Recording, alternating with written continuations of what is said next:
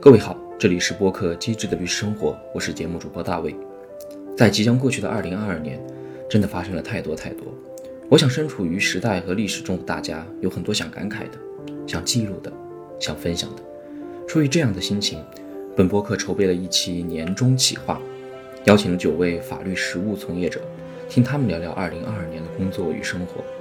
这期的嘉宾来自律师、法务和法律科技行业，覆盖了监管合规。资本市场、并购交易、争议解决等不同领域，有初入职场的新人律师，也有从业多年的法律人，也有换了工作和赛道的朋友，在分享自己生活和心路历程的同时，也会聊聊对法律行业的观察与思考。真的非常非常感谢愿意来分享的嘉宾。在这期节目的筹备过程中，全国各地正面临着疫情的冲击，不少嘉宾都是在尚未痊愈的情况下来支持这期的年终企划。也听得出他们的嗓音还未完全恢复，真的是让我非常感动。此外，就是想借此机会向本播客的听众们表达感谢。二零二二年是机智的律师生活走过的第一个年头，感谢每一位听众的收听、分享和推荐。每次听到身边人聊起这档播客，或是看到有人向周围的朋友推荐安利，作为新人主播的我都非常的欣喜、快乐和感动。在此，本播客也祝愿大家新年快乐。可以身体健康，心想事成。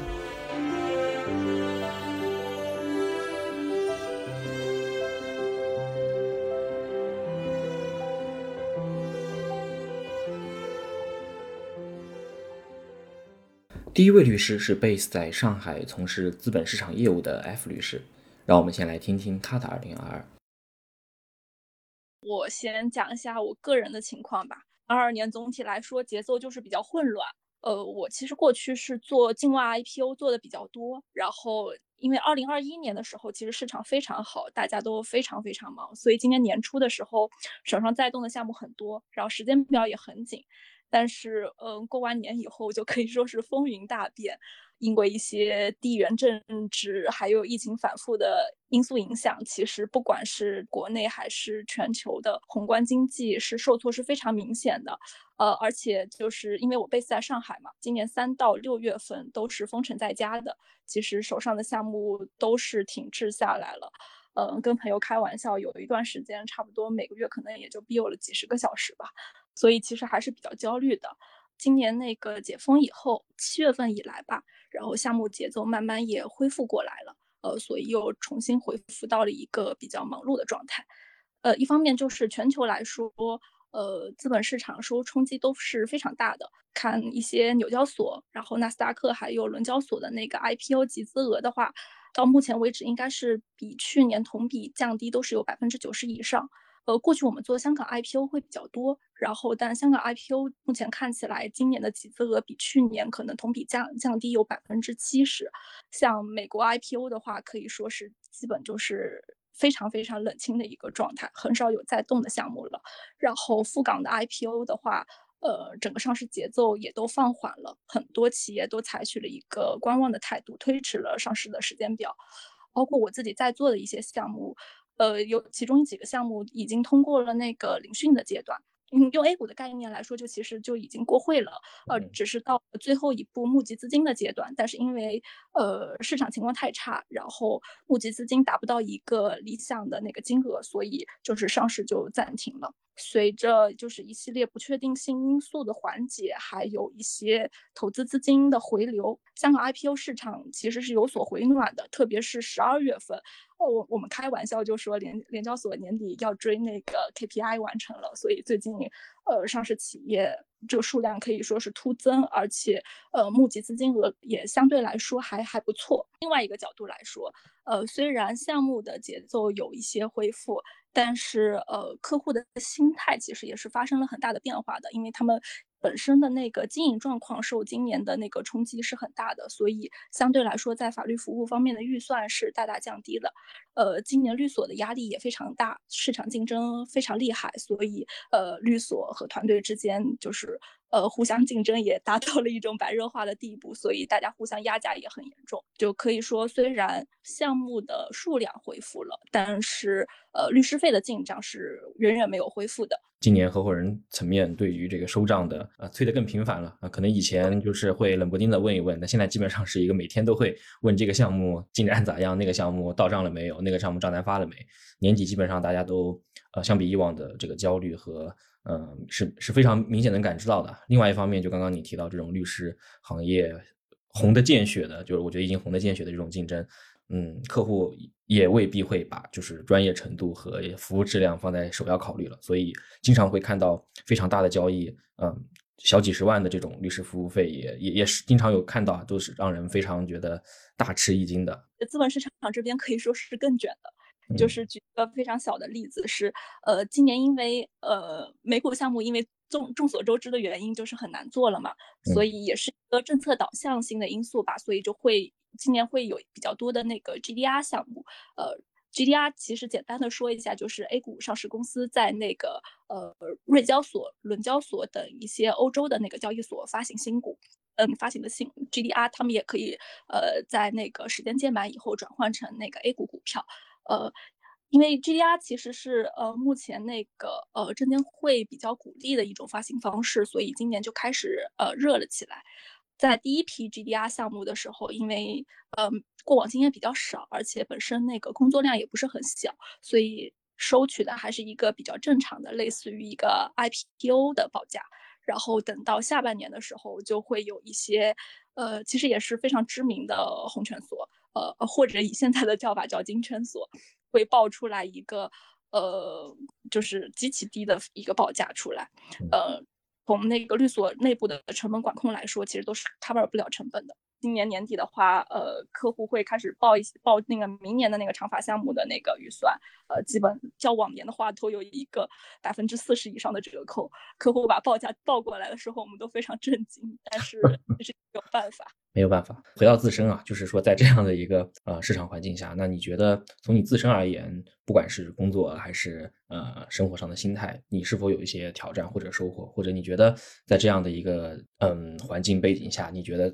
哪些方面是你觉得可以呃去培养或者提升一些的？一方面是目前的市场其实非常复杂的，然后这个复杂程度的提高，给律师的综合化能力其实提出了呃更新的要求。呃，一方面就是客户问的问题，包括呃交易涉及的领域是更加广泛了，呃，包括数据合规、贸易合规、反垄断等等。但这一些业务领域，呃，就是其实是知识壁垒是比较高的。嗯，在以往项目上面，一般就是在这些领域是会聘请专门的律师，呃，来出具专门的法律意见，呃，不会由交易律师或者 IPO 律师本身来出具这个法律意见，而且一般也不具有这个能力。一方面是那个客户预算的原因，还有另一方面是。呃，客户的上市时间表可能会放缓，所以他们不会太早的去聘请一些费率比较高的律师，比如香港律师和美国律师。在这种项目里面，中国律师往往是最早进场的，所以作为中国律师，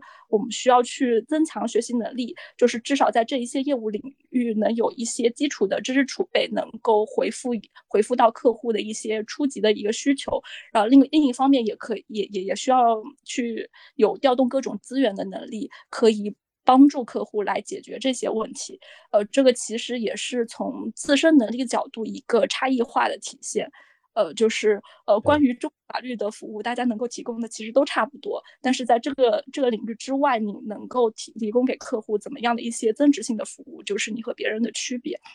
对我感受也非常类似，就是我们团队做监管合规的会多一些，就会其实现在团队也越来越大，涉及的合规领域也越来越多。一方面是客户预算有限，他不太愿意聘请数量比较多的法律团队；另外一个原因就是，嗯，一些新的咨询或者一些新的专项过来过后呢，嗯，律所创收紧张了，他团队也会有一种试试看啊，不做白不做的一种心态。哦，对，是。对，这就导致其实对于手底下律师的学习能力是非常非常夸张的吧，甚至可能你。呃，我们这边遇到比较夸张的一个例子啊，那当然后来可能还是找一些其他方式去解决，就是需要我们在一周内把这个东南亚几个国家的外商投资政策做一个 summary 出来，这简直是非常 夸张的。就是这里面我觉得有两个困境，一个就是这种学习能力和对于自己懂一点但是不是懂很多的领，就是领域要以一种什么样的姿态去服务客户。另外一个维度就是说，你作为中国律师真的出得了境外的意见吗？其实也是打一个问号，无非也是说，嗯，需要有一些。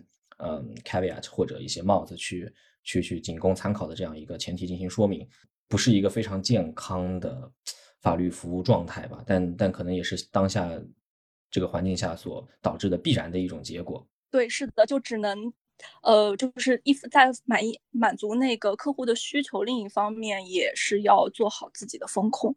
就对这个红的见血的法律行业，你觉得可能还会有哪些行业或细分领域会有些增长，或者面临比较多的法律需求吗？啊，资本市场律师对市场敏感度和一些商业实践的判断还是相对会浅一些。就我而言啊，其实呃，第一方面是对那个境内资本市场是目前是有一个比较好的预期的。呃，一方面是呃，今年其实 A 股市场呃活跃度就非常好，数量还有募资金额都是保持了一个非常高的水平。其实上交所和深交所在今年的一个募资金额都是在全球 IPO 的前列了。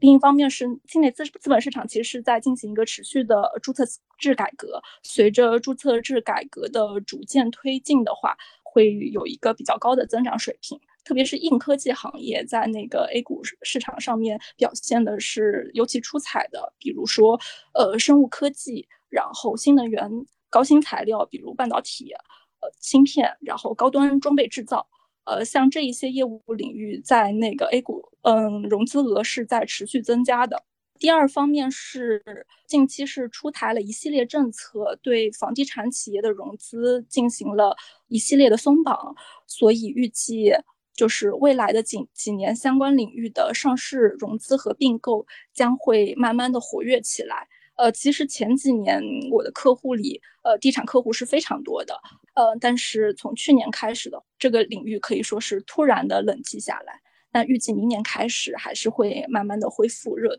第三方面的话是赴港上市，呃，是会增加一点活跃度的，呃。第一方面是联交所今年非常的努力，呃，推出了一系列的那个新政策，呃，包括呃特专科技企业上市新规，也叫十八 C，呃的落地，会允许一些过去达达不到那个港股上市财务指标的企业去香港上市。这也会吸引一些原来打算在美股上市或者在国内呃科创在 A 股科创板上市的企业，呃转投赴港股，因为那个中美关系持续的一个敏感，所以呃香香港资本市场作为一个呃独特具有一个独特优势的。那个地方，它会吸引一大批中概股来回归，然后，而且按照目目前的那个政策，如果呃美股上市企业在港交所第二上市，也能获得较多上市规则的豁免，操作也会更加灵活，这个优势将会继续保持。A 股其实还有一个对律师比较利好的消息，呃，律师来写书，中国律师可以争取到类似于境外律师在呃港股、美股发行项目里面的地位的话，呃。那作为写书方，这个律师费率是可以大大增加的啊。当然了，还有另外一个可能性，就是大家太卷了，又把这个费率给压下来了。抛开工作以外，过得比较混乱嘛，就是整个工作节奏还有生活节奏变动都非常大，所以就是从个人生活的角度来说，就觉得对心态的管控尤其重要。呃，特别是在工作方面。因为今年老板肯定就合伙人层面都会非常焦虑，因为 P H 客户会变成一个很难的事情。他们往往就是会把一些压力呃传递到呃手上的那个主办律师的层面。作为直面老板压力的人，你要协调好，一方面要管控好项目，另一方面要其实也是要管理好老板的心态，把这种焦虑的情绪在自己这个层面上面就停止传递。就不能再再往下传递了，否则对于整个团队的工作心态还有团队的稳定性都非常的不好。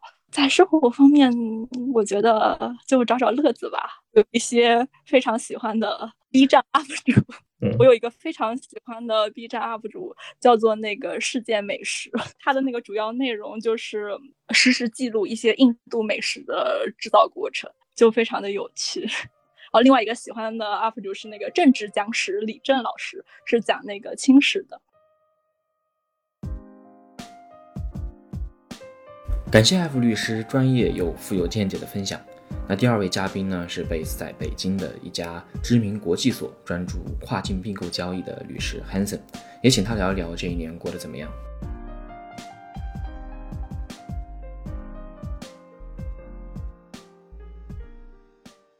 我自己感觉，其实二零二二年整体其实是一个过得非常快的一年吧。对于大多数在律所或者金融或者投资行业工作的朋友，其实我感觉应该是比较一致的，比较平淡的一年，不是那么忙。我们有一些同事选择了换一个工作，相对于其他的行业而言的话。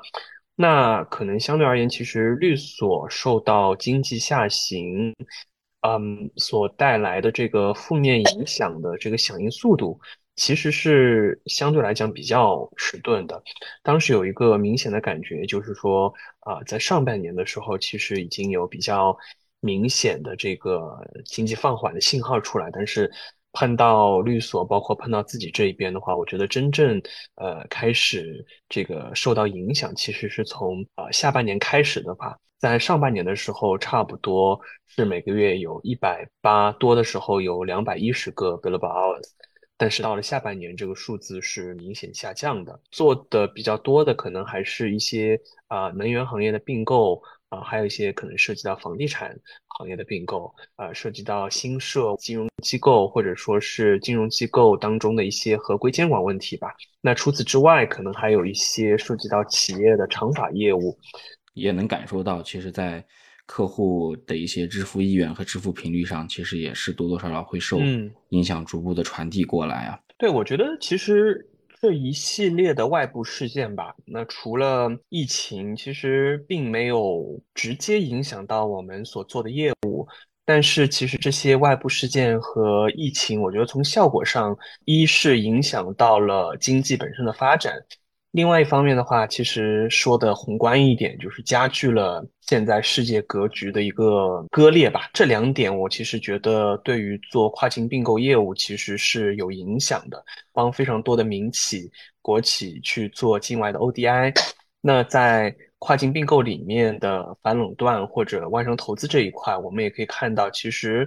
很多国家监管机构的决定。呃，其实是受到了国际形势的一些影响的。比如说，我们看到德国的呃外商投资机构在处理中国港口企业还有半导体行业的一些做法，呃，或者说是英国的这个监管机构在处理涉及到中国半导体行业的一些做法，呃，还有一些可能是加拿大吧，呃，之前几个月在涉及到中国锂矿企业的时候的一一些一些新的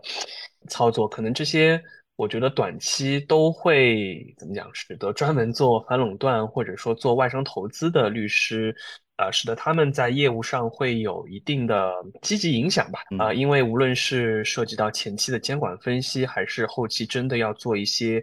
申报的工作。呃，他们的角色肯定是会越来越重的，所以呃，这个短期是如此。我其实觉得从中长期来讲，五到十年吧，这个也这个这种情况其实也是大概率会延续下去。因为我自己觉得这个理由也比较比较简单啊。未来五到十年的话，其实整体从世界上来讲，这个国际局势就是中美继续去对抗，大概率是不会不会改变的。那每个国家当然有自己的政策，有自己的考量。但是其实说到底的话，其实就是一个选边站的决定。那当然，有些国家会整体比较友华一点，有一些国家会相对中立一点，啊，但这些其实都是在不断变化的。会影响这些呃监管机构去做呃决定很大的一个因素，其实就是中国和美国各自的一个一个一个一个政策了。就疫情而言的话，我自己其实是相信，从呃今年的上半年后端或者下半年开始的话。呃，希望大家的生活就不会再受到比较大的影响了。啊，当然，因为现在我们自己这个所处在的环境也是一个充满不确定性的环境。所以没有人知道，如果疫情结束之后还会有什么新的东西出现，对吧？监管合规这两年这么热，它其实也就是中美贸易战和国际地缘政治倒逼，呃，中国一系列企业，国企也好，民企也好，就开始把这个弦给呃拉上，就是应对监管调查的时候，律师能有发挥的作用，但可能关键的时候可能还是作用有限吧。政治经济扯上关系，那还是会比较复杂。很多的这个同行其实是以外所的这个身份在国内运营的。那其实我也了解到，在这种中美贸易对抗和国际局势下，其实我也有注意到，呃，外所在中国境内的一些呃运营模式，其实也都在做一些积极的探索。就说到这一点的话，我首先是想到最近看到的一个文章，呃，这个文章其实是 Law.com 的一个专门呃专注亚洲法律市场的一个编辑进行的一个统计。那就是说，在过去的十八个月当中，其实在中国市场有至少三十六个啊三十六名资深律师离开了原来的国际所，加入了中国的本土所。那在这三十六名律师当中，有二十名其实是以合伙人身份加入新的律所的。呃，第一个其实就是这个趋势很早就开始了啊，并不是最近才开始的。在红圈所里面有很多呃合伙人之前是有国际所工作背景的，对，非常多。而且我觉得这个其实是一个必然了，毕竟在整个国内的市场来讲的话，啊，外资所和内资所的体量是没办法相比的。呃，对于外资所来讲的话，在大陆有一百个律师，应该说是数一数二的了。但是这个规模的话，对于绝大多数的内资所，可能起步，嗯，和对和一个非北上广的办公室的人数，可能都会比这个来多吧。所以我觉得，单纯从数字上来讲的话，其实外资所的律师向内资所去流动，啊，是一个必然。第二个的话，我其实呃觉得更倾倾向于把这个看作是一个双向交流的过程吧。因为比方讲是像我们所，其实最近也是招募了不少之前在啊中资律所工作的同事，所以我觉得这个把它看作是是一个双向的过程，可能是更加更加妥当的。那回到事务所本身，我自己是觉得国际所很多业务领域的确和内资所是有很大的重叠的。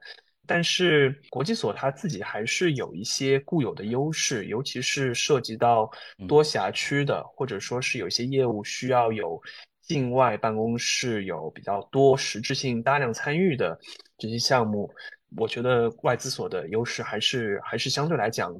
在短期内比较难被中资所所赶上吧，尤其是呃美国或者英国所的话。在当地人员或者当地资源这方面的优势，我我我其实并不是很同意有一些人说的，在跨境交易当中，外资所中国办公室其实是处于一个相对来讲比较辅助的地位了。很多时候，我自己的感觉其实是反过来的。呃，当地律师在当地法上会给予一些帮助和支持，但是牵头负责谈判啊交易文件的还是中国办公室的律师。而且，其实说实话，能够做好一个比较好的牵头律师，啊，也是有很大很大难度的。作用其实不仅仅是一个联络的人员。啊，或者负责一些我们叫做做那些 logistics 的事情，你本身也是得了解，比如比方讲说各地的监管分析啊有什么问题，境内有什么问题啊，因为客户直接对接的就是你，而不是当地的律所，所以其实不管是程序还是实质问题啊，都得有一定的了解啊。当然了，我觉得不得不承认的就是外所肯定也有自己的困境啊，或者说短板吧。啊，但是这个的话，我觉得可能到时候可以再找一个机会仔细的聊一下。我觉得很多时候会想办法给自己去做一个规划吧。很多时候说做规划的时候也有点矛盾，因为。很多时候，我发现身边的朋友们其实也也也也不是说有一个规划，说哎，我接下来要去做什么？我应该先做十年律师，然后能够继续做下去的话，我去做合伙人；如果做不上去的话，我可能就不在律所，我去做法务或者去换一个赛道之类的。那很多时候其实是因为一些其他的变故而被动做出的一个选择吧。啊，比如说自己所在团队的合伙人跳槽了，不干了，退休了。或者说自己生活上的啊家人或者另外一半啊选择要去另外一个城市去发展，这些可能都是会导致你做出改变的这么一个一个原因。所以我其实后来也是在反思这个事情，是不是需要主动去做一做一些规划？因为我我其实是觉得说很多事情啊其实是不受控的，所以就干脆。怎么讲？随波逐流吧。这个随波逐流也不是说要躺平啊，但是就是说自己做好自己的本职工作，那提升自己在这个行业所需要的核心的竞争力吧。那以后的事情就以后的以后以后再来说。嗯，所以我我自己后面想下来的话，还是活在当下可能是更加更加重要一些。所以我后来也渐渐没有把这个当做是一经常挂在心上的一个难处或者说是挑战，而是把它看作是和自己必然要去共存的这么一个现状。对我自己觉得，核心就是在这个动荡的环境当中，大家还是把自己的身体搞好，然后尽量过得开心一点。那我自己个人过去一年的话，其实很开心的一个事情就是扔飞盘。那我还去参加了 北京的第一届业余飞盘比赛，虽然成绩很差，也是因为这个活动呃结识了不少的新的朋友。那周末的时候也有一个可以和我太太一起参与的活动吧。啊，另外一个活动就是说我们俩也是呃买了自行车，有空的话也会去天安门后海那儿去去骑一圈，所以这个也是我们整体很喜欢的一个一个周末活动。最后的话，因为我过去一年当中其实也是听了挺多这种时事政治评论节目了，我自己可能会比较推荐大家去郭正亮博士的一些视频节目。那他是耶鲁大学政治学的博士，对于很多国际形势的判断，尤其是台海形势的解读，包括美国对华政策的研究，我自己还是嗯，怎么讲，听得比较比较津津有味了。所以这个我觉得也是可以推荐给大家。听完了两位律师的分享。第三位嘉宾是来自跨国科技公司的法务 Masha，让我们跟随他的视角来看看2022有怎样的挑战和收获。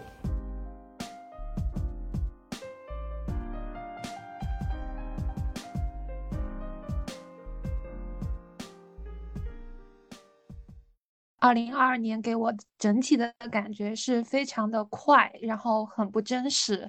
因为感觉回回想好像什么都没有做，然后就已经到了年底。但是其实，在二零二二年，我就是在我自己的职业生涯里面，还是一个比较大的转变。在年初的时候，我是从律所换到了一家美国科技公司做法务，所以在我的工作转换上还是一个比较大的节点。但是在换工作之后，其实我有很长一段时间是，啊，要么因因为疫情隔离在家，要么是我们在家办公，所以，嗯，感觉这个时间，嗯，好像过了，又又非常的不真实的感觉。嗯，但是呢，我觉得整体的，嗯，节奏的话，其实是比我在律所的时候要放缓了一些，我的周末和节假日是不太用加班了，但是整体感觉工作日还是非常的紧凑的。嗯，我觉得其中一个比较大的变化是。呃，之前在律所的时候，可能呃每一天都会就是开始的相对比较晚一些，然后结束的也很晚。嗯，但是在我换了工作之后，我感觉我嗯就是嗯 更回到了早晨工作的感觉。我现在可能有些时候六七点就要去跟呃我们在美国的同事开会，然后所以整体我我觉得我的生物钟是往。前呃移了好几个小时，然后结束的时间也会变得早了一些，嗯，所以总体来说，我觉得二零二二年。嗯，其实应该是对于我自己的职业比较重要的一年，但是我却就是因为嗯很很长时间的隔离，然后阳了，然后我自己在住的小区也因为呃嗯就是有确诊的病例，嗯隔离了好几次，所以这种来来回回的感觉就是很快很不真实。我我个人的认知啊，法务一方面就是说对跨国公司而言。啊，首先对接业务啊，然后是对接境内外，这个是可能两个比较大的板块。然后第三可能还会对接一些律师。二零二二年这样的一个大的环境，在这些角度对你或者你的工作，包括你所在的这个啊法务的这个团队而言，你觉得影响大吗？从律师转到法务这个过程当中，你觉得是否符合你的预期呢？嗯，我觉得整体上二零二二年的这些变化的话，其实对我的工作的影响主要是工作模式上的影响。因为其实我对接的业务大多都跟我一样 base 在北京，呃，或者有一部分 base 在上海，嗯，也有一些在境外。但是其实在北京跟上海，我们是有更多的机会是能够在线下去呃面对面的沟通和呃交流一些问题的。但是现在就是因为呃疫情的原因，我们很多都是在线上。进行的，我现在工作的很多人都是我从来没有见过的人，嗯嗯，这个跟我之前在律所的工作还是挺不一样的，因为在律所我们呃一个团队大家都是比较熟悉的，然后其实去客户那边开会的话，大多嗯在嗯我觉得其实甚至是在二一年、二零年都是能够有很多的线下的机会的。这个主要是跟业务的，但是其实本身在呃业务层面，我们有因为我 support 很多的嗯我们的一些。呃，技术和软件相关的，那么其实如果能够线下见面，或者说更直直观的去看到这些产品的话，嗯，对我们给意见其实是更更有帮助的。但是现在就是因为疫情的话，嗯，更多是线上，所以大家也都在克服这样的一个沟通的呃壁垒吧。呃，另外一方面是跟律师的对接。嗯，其实这方面我觉得还好，因为呃，我们跟好多的外部律师的合作的话，我觉得倒不太用，就是经常的呃线下沟通啊这些，所以我觉得这一点还好。然后境内外的对接跟境外的同事的话，嗯，其实，在之前像很多的跨国公司，应该是有很多的这种出差的机会，能够。呃，大家跟境内外的同事都见见面，了解一下。但是现在都是，嗯，跟业务一样，大家都是网友，嗯，见面的机会也不太多。但是我觉得一个比较有意思的，除了疫情之外的话，像俄乌战争，其实对于大家的整整体的这种工作。嗯，状态还是会有一些影响，尤其是对于跨国公司，我们有一些合作的在俄罗斯的同事的话，在这个过程中也能够看到他们的一些工作和生活上的变化，会让你觉得，呃，就是可能之前在律所大家更多接触的还是境内的呃一些同事跟律师，嗯，但是到跨国公司之后，你呃接触到的人，呃，散落在的世界的角，就各地会变得更多更多元化，所以一些大的事情的发生会。让你更有一些直接的切身的感受吧，就能够感受到，嗯，经常跟你一起工作的同事，因为嗯战争的原因，然后工作和生活发生的一些变化，事情的视角，我觉得会呃更广和更深入一些吧。那你在这个过程当中，呃，有遇到什么挑战或收获吗？嗯，比较大的挑战跟收获，其实对于我自己来讲，我觉得不是嗯工作还有技能上的，因为嗯怎么说？因为我之前在律所跟我现在在 in house 做的呃业务方向其实是比较一致的。我觉得主要是一个角色上的变化。我觉得比较大的两两个挑战吧。第一个挑战是，嗯，我觉得呃需要有更怎么说？简单来说，就是要脸皮更厚一点，呃，然后呃会更更。勇敢的去表达自己的观点，其实跟前面讲到的也一样。嗯，有很多的人，我我们是从来没有见过，但是同时你你又需要，嗯，给他们一些建议。嗯，在这个过程中，我觉得我还是有一些心理上的因素需要去克服，需要让自己能够尽快的独当一面，能够更自信和更 solid 去给到对方一些建议。那么在这个过程中，常常其实，嗯，之前在律所的话，我们可能会，嗯，想比如。说合伙人啊，senior 他们去表达这样的观点，你很难去呃做决定。但是嗯，到了法务之后，其实你的角色有些时候你是会自己去立的一些项目。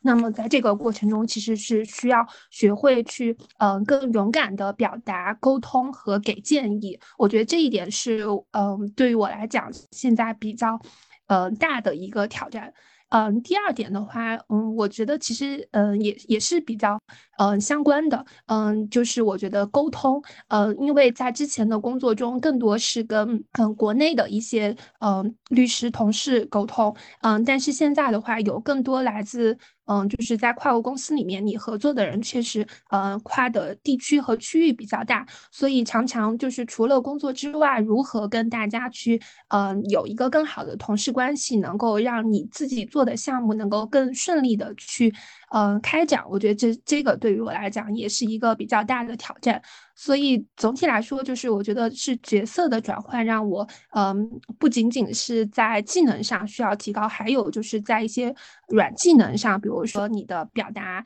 沟通、做，嗯，还有做决定的能力。未来五到十年内，法律实务行业可能还会有哪些细分领域还会有增长呢？我的视角可能还是相对的会，就是嗯，我觉得还是比较集中在我自己在做的事情上，所以可能比较窄一些。我自己现在主要从事的其实是科技行业里面，嗯，跟嗯，比如说嗯，数据还有技术进出口比较相关的一些法律问题。所以我觉得依然能够看到，即使是现在在现在的这种经济局势下、中美关系下，但是我觉得这一块的这种监管合规呃相关的问题。还是不断的涌现的，而且立法也非常的活跃，然后同时也有更多的嗯不同的科技技术也是在不断的发展。我觉得相应的呃这些法律问题也是会不断的被呃就是被看到，然后呃再去嗯有相应的监管的一些规制。所以我觉得在这个方向上依然会有呃比较大的增长，这个也是我呃个人来讲我觉得比较感兴趣的一个角度。呃，所以我觉得这个方向可能会会有一些更多的呃法律需求。嗯，我觉得五到十年中美贸易竞争的大环境还是不会改变的。那与之相伴的可能，嗯，技术进出口、贸易合规，然后一些数据合规，那就是跨境流动啊，依然是一个上升的态势。我觉得中间的它的这个呃矛盾点是就是始终存在的，就是又要发展，同时呃又有这种呃国家关系之间的问题，那么在中间怎么去解决好？中间这个 balance 的点，我觉得一直都是呃，不管是从法律的角度，我是觉得从各个角度都是在探索的一个方向吧。除了刚刚聊到的工作上的一些，你还有什么希望跟大家分享的？我觉得，嗯，我其实想跟大家分享的也也跟我前面讲到的是非常相关。我觉得从律所到嗯，公司给我的感觉就是我见到了更多原来跟自己不一样的人，因为在律所常常见到的都是跟嗯很多我们大家都是类似的相教育背景，然后类似的成长经历，大家都是嗯从法律的角度去了解嗯社会，然后去选择律师作为自己的工作。但是到了公司之后，我觉得是看呃有了一个更广阔的。嗯，视角，然后见到了更更多不同的人，像业务中我经常见到各种的呃呃数据架构师啊，然后程序员啊，他们反而成了我在我的生活中常常打交道的人。嗯，所以呢，我想分享的呃一部呃美剧《风骚律师》，嗯，我其实是在就是过去的一个半月的时间里面把六季全部看完了。然后我在看的过程中，我我觉得一个比较有意思的点就是我我感兴去的反而不是，呃，就是 So 他是怎么去呃辩护啊，或者是呃怎么怎么就是在法庭上的各种各样的这种情节，我反而更感兴趣的是他在生活中和这些毒贩他们是如何做交易的这个过程。我觉得这个可能也跟我现在去做法务的状态是一样的。我觉得有些时候最嗯反而让我更感兴趣的是在 business 的那个 side，他们是怎么去思考，然后法律在这个嗯过程中能。够嗯发挥怎么样的作用？我觉得是第二层次的，这个是让我嗯跟我之前的嗯在律所一个相对比较。嗯，专注和嗯也比较专一的一个方向上，我觉得不太一样。就是你好像跳出了那个盒子，嗯，去看了一个嗯更广的世界，更了解法律在整个社会体系的链条里面，它大概在一个什么样的角色，以及你嗯更关注的是推动了什么，还是保护了什么？我觉得这个是一个很很大的话题。嗯，但是我觉得这个也是我的工作和这部剧给我带来的一些新的思考。虽然2022年本身充满了不确定性，但除了玛莎以外，同样有朋友选择在这一年做出改变。今年五月，ella 选择从北京搬去深圳，开启新的工作与生活。让我们不妨听听她的感受。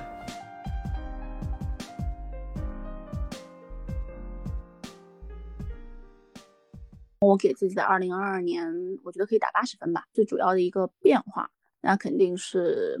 四月份的时候辞职，五月份的时候从北京到深圳，就因为这半年还算比较，就觉得自己的适应也好啊，或者是这这半年工作生活中当中发生的一些事情还好，呃也好，会让我觉得说还比较，嗯，怎么说呢，就没有给我很大的 surprise，或者是说没有给我泼泼一头冷水，让我觉得说会有后悔辞职、后悔离开北京、后悔来深圳的这种时刻。我回忆了一下，似乎没有。站在这个角度，我觉得是可以整个打八十分的。我之前在北京其实做的比较多的也是公司方面的业务，公司 M&A、投资、并购、合资这方面比较偏 corporate 这方面的业务。然后到了深圳之后呢，其实业务方向没有改变。嗯，你说呃做律师有什么区别？在我看来，其实区别不大，因为你更多的都是还是做 paperwork 嘛。这个业务领域没有改变的话，其实 paperwork 的内容不会有特别多的变化。最大的一个变化在于说。工作环境的改变嘛，呃，之前在一个什么样的所，什么样的团队，现在在什么样的所，什么样的团队，嗯，更多的是说你跟团队的人，或者是说你跟的这个老板，你的 supervisor 不同，他对你的这个要求不同，你更多的你可能还是要去去适应你的老板，把老板当做你的这个客户去去去 serve 好，那其实更多的转变和适应吧，其实来自于这个部分。然后换了一个团队和所之后，其实你过来之后花的最大的这种时间和精力，还是，呃，去找到在这个团队自己的一个定位，怎么去跟新的团队、新的老板去磨合，怎么去把这个事情，呃，在内耗最小的成本之下，就就去往前去去去推进，这个可以说是花的时间精力，或者是说要适应成本花的最高的一个。一个事情，我现在的年级其实也是算 mid level 嘛，可能每个年级他要面临的都会觉得说自己所在的一个位置会处于一个怎么说，要么是比较尴尬，或者说要么是比较比较特别的一个位置。你每个年级可能都要面临自己的一些课题，呃，有些承上启下，然后再加上这个新的团队的这个本身它有自己的风格，也有自己的结构，那你要怎么在这个团队当中去做好这样一个，就是你可能可能不单单是做好自己手头的上的事情。对外有输出有负责，但是你这个位置呢，又有很多事情你是要向内再去 align，向内再去 confirm 的，所以整个这个过程当中会，呃，会自己花不少的时间和精力去去去思考吧，去应对。承接刚才的工作上来说，因为工作上可能会碰到这样那样的一些问题，或者是会花自己比较多精力去解决的事情，相反会让我更加觉得说，我生活当中的一些，我会更加会去愿意。在我不工作的时候，花更多的时，花更多的精力，把我自己的生活经营好。比如说，呃，我过来深圳这边养了一只小狗狗啊，然后我现在就每天其实最放松或者最期待的时间，其实会是遛它的时间。虽然每天会起很早去遛它，晚上有时候加班到比较晚，也要很晚去遛它，但是我觉得这段时间是我的 quality time，是我一天当中最最放松、最不想去被打扰的那一段时间。我觉得这个也跟工作上的这种压力有有有原因吧。一个方面可能非常非常辛苦，压力很大，在这种情况下，你会更加珍惜，或者说更加意识到，嗯，你在生活当中这边给你的调剂，给你的这种情绪价值，或者是说给你带来这种轻松愉悦，对你来说有多重要，或者是说这个才是你工作加生活组成的你的就每一天的 daily life 当中最重要的东西是什么？那我现在可能就意识到，我原来可能觉得说，嗯，我这个年纪。可能工作是我最重要的一部分，现在会觉得说，嗯，可能我在工作之外找到这种内心的平衡，我能把工作完全丢开，去找到这种生活上的一种平和和轻松自在，可能是我现在最看重的一种东西。把生活上固定的事情在那儿安排好了，也是有一个不得不去做的生活上的事情，那工作上的事情也自然而然就排开了。我觉得说 work life balance，我现在是不是做的很好？我觉得不是，因为可能做律师或者在这个环境下做律师就没有很少很少能够能够把。什么 work work life balance 做得很好的，而且说忙不忙，确实这这一年会有其中，呃两个月左右，就刚过来的两个月左右会很闲，也是因为大环境的原因嘛。最近又忙得不行，经常会去熬夜啊，甚至 通宵啊，这种就就也忙得不行。所以以年来计算，律师你到底是忙和闲，可能我觉得这个单位有点过长了。就是这种忙闲程度不好说，但是整个 work life balance 我觉得是起码我是比之前做的更好的，也可能是说自己对自己内心会更更更确信了一些，就是什么什么会对自己更重要，或者说自己更更想要抓住哪一头，自己心里会更明确一些，所以也会在这方面做得更好一点。那你觉得你现阶段最重要的培养的提升的能力方面，也是围绕在这一块吗？还是说你觉得在此之外还有一些你觉得想要去注意一下？我觉得技能这方就是说你这种硬实力吧，你这种 technical 方面的写文件啊、谈判啊，或者是说现在最基础的，起码你是你如果去负责一整个尽调工作，你从从文本开始，然后或者是说从整个的你去协调整个团队把这个尽调 per proceed 下去，其实也是我觉得也是 technical 上的一个能力。所以其实最最基础的，我觉得还不是说你到哪个年级承上启下，而是说你这种做文件的这种能力吧。还是就我现在呃在接触到的这些业务而言，其实呃传统的就是 M&A 是一方面嘛，然后现在在深圳这一块儿呃来说的话，会比感觉比相比北京而言，或者是说我之前做的业务而言，你这种去代表投资人啊，做一些这个投资，做一些 PE 轮的这种投资。这方面的业务其实是会更多，或者是说我预计，其实在未来的一段时间或者经济慢慢复苏，会是一个怎么说？会是一个更加有机会，或者是你新的投资形式也好，新的这种行业、新的这种呃关注点出来了之后，其实都会以投资的方式去推动整个经济的经济往前走。那我们作为这种交易律师，在其中承担的这个角色。可能，而且在深圳这个地方，更多的就是你作为这个这个不管，其实不管是投资人也好，或者公司也好吧，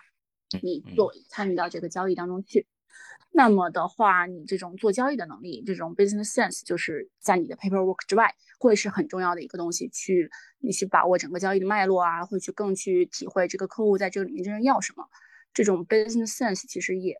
会是我这半年来会发现自己有有所有所不足，或者是说你在一个特定的交易里面，你真的是有的时候会 get 不到客户那个核心的那个点，也有一些经验和教训吧。在这个过程当中，会觉得啊，你以一个投资人的角度去看一整个 deal，而不是以一个律师的角度，单从把握风险的这个角度去看一整个 deal，这种 business sense 的提高还是非常重要的。多多少少每个人都都会有一些感触。你觉得就这样的一个大环境背景对你？嗯，自己的业务领域或这种项目影响大吗？呃，一方面影响大不大？我觉得肯定是大的。就像我这半年当中哪段时间闲，哪段时间特别忙，其实是有感觉的。而且你跟业内的人去讨论，做投资的呀，或者做呃做投行的呀那些人，你去跟他们聊的时候，他们对呃二零二三年的一整个走向，其实也会有一个判断。这样来说的话，其实你会发现，不管是疫情也好，俄乌战争也好，或者是说这种政治。局势啊，你身边的人，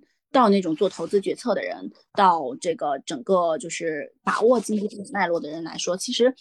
这种影这种这种影响或大或小，其实都是一层层传导的，所以肯定是有影响。而且特别是像我们这种做 corporate 做投资，呃，甚至是说呃之前的这个方向，可能更多的是做这种跨境贸呃跨境并购、跨境的这种交易来说的这个律师而言，其实是影响很大的。包括我们现在也能感受到，你之前大家很引以为豪的，我是跨境律师，我做这种这种的业务，但你现在也不得不，不管是你这种红圈所而言，还是红圈所里面可能有一些以前专门做外资的一些大佬而言，他们不得不会把一些目光，会把他们的重点资源，可能可能再放到这些本地的客户上面来，这可能都是目前这种不管哪方面的局势也好吧，呃，这种大大的背景之下去去做出来的一个选择。然后第二个就是说，那对我具体从事的这个行业而言的话，嗯，我会觉得说，我之前离开我上一个团队的时候，跟我的一个老板聊，嗯，他之前是做这个 corporate 的，然后慢慢也会做一些 corporate 和合规，就是嗯两水抓嘛，但是他还是觉得说 corporate 这一块他不会放的，因为你可能合规，不管是今年出的反垄断合规，今年中的这种数据合规。可能都会有一些就政治的因素或者运动的因素在里面，但是就不管经济你是呃，就是你这段时间的热度是一百还是五十，总有人在做交易。即使如果不做交易的话，总有一些公司，要么要么他要去上市，要么他要去并购。如果他做的不好，他就要去有争议，要去做破产。总之，这这个这些公司像人一样，他会在时代的大潮中，他会经历生老病死，生老病死这些事情都需要律师的参与。所以我会觉得说，嗯，这也是我当时为什么一门心思想做 corporate 的一个原因，就是我觉得这个事情是，它可能有潮潮涨和潮落，但是这个潮水会一直往前走，会一直在往前走的。所以这也是我会比较坚定的想做 corporate 这个方面，以及是说也是会对未来吧，嗯，就是说律师这个行业，或者像我们非诉律师这个行业，侧重的这个领域。或者说之后的这个发展的趋势而言，我觉得像投资并购啊，像这个合资啊，或者是说，呃，如果不做合资，那就在退出嘛。或者像这种投资啊这方面的事情，我觉得都是嗯，这个趋势是不会改的，就是时时刻刻都是会有事情来做的。然后在这个关于行业的话，我自己的一个。一个一个观察是说，这个新新能源这个领域，或者是说再扩大一点吧，ESG 整个这个大的概念，可能在中国目前的这个政策利好没有完全发布出来，发布出来的也没有完全被利用上，被利用上的可能也还没有完全产业化，也还没有这个需求端还没有传导到这个法律行业这儿来。然后随着未来的这个啊经济发展啊转型啊，或者是说你不管是说在国际社会上，还是说呃原来的老的产业去去升级，从这些方面来说，可能这些还是远远没有被发掘出来的。所以我觉得，嗯，新能源 ESG 这一块儿来说的，而且它其实其实这个行业它又是说，不管是在呃交易交易并购这一块儿。呃，公司的整个发展这一块儿，还是说从政府和公司的这个联动、这个监管合规这一块儿，其实它都又可以触发很多很多的这个呃不同的呃不同的像我们刚才说的专业领域方面的事情。从这个公司的发展，从到这个交易并购，到上市，到这个监管合规，可能新能源这个行业它都能触发不同的这个需求点。除了变换城市以外，Daniel 还选择变换了赛道。选择去一家法律科技类型的公司担任产品经理那样的角色，就请他来分享分享这份工作究竟有哪些不同之处。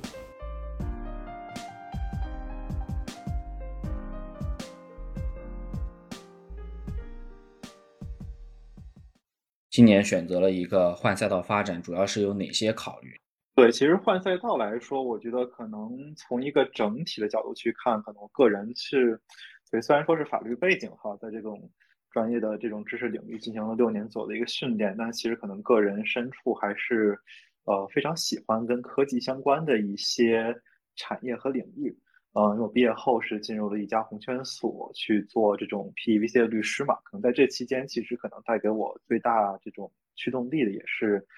像工作中的这种就是方方面面能够用科技的手段予以提速，然后去助力大家的一个整体的工作速度。所以一直以来，其实。呃，就是切换到一个科技领域的一个赛道，都还是我的一个就是一直在追寻的一个目标。然后正好也是在今年年初的时候，刚好是有同学给我介绍这么一个机会，然后几轮沟通下来，发现的确也是，呃，双方还比较匹配。然后从各方面来说，也都是我想去追寻的一个方向。嗯，所以算是换了一个赛道吧。可能从这个一个传统的这种律所的 PEVC 基金的一个。这种发展的方向去更换到了一个就是更倾向于法律科技领域去做一个类似于产品经理的一个岗位。目前的工作来说，因为首先就不是职业律师了嘛，所以就不像一个律师一样可能会给客户去出法律意见这种比较传统的律师的所做的事情。